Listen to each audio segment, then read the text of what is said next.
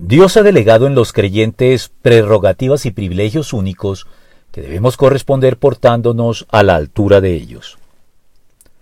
Poder o autoridad, he ahí el dilema. Un dilema que por supuesto no cobija a Dios, quien tiene todo el poder y la autoridad sobre su entera creación.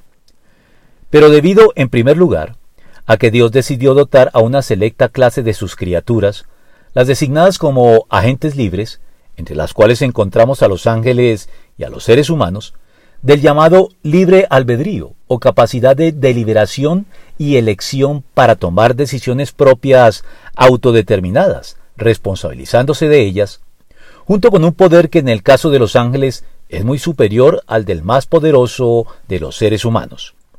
Y en segundo lugar, a que la tercera parte de los ángeles se rebelaron contra él en cabeza de Satanás, convirtiéndose en enemigos de su causa y enfocando su poder de manera abierta o sutil en la destrucción y perdición de los seres humanos, la corona de la creación material de Dios, hechos a su propia imagen y semejanza, Dios decidió dotar también a los creyentes redimidos en Cristo de una autoridad delegada por Él para resistir y contrarrestar eficazmente y con toda la ventaja del caso el mayor poder ostentado por Satanás y sus demonios en contra nuestra, en estos contundentes términos.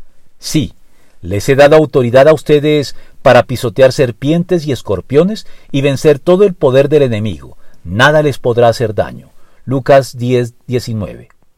Una autoridad que debemos entonces ejercer con resolución, sabiduría y discernimientos que estén a la altura de lo recibido y del calificado servicio que debemos prestar a la causa de Dios en el mundo, para la alabanza de su nombre.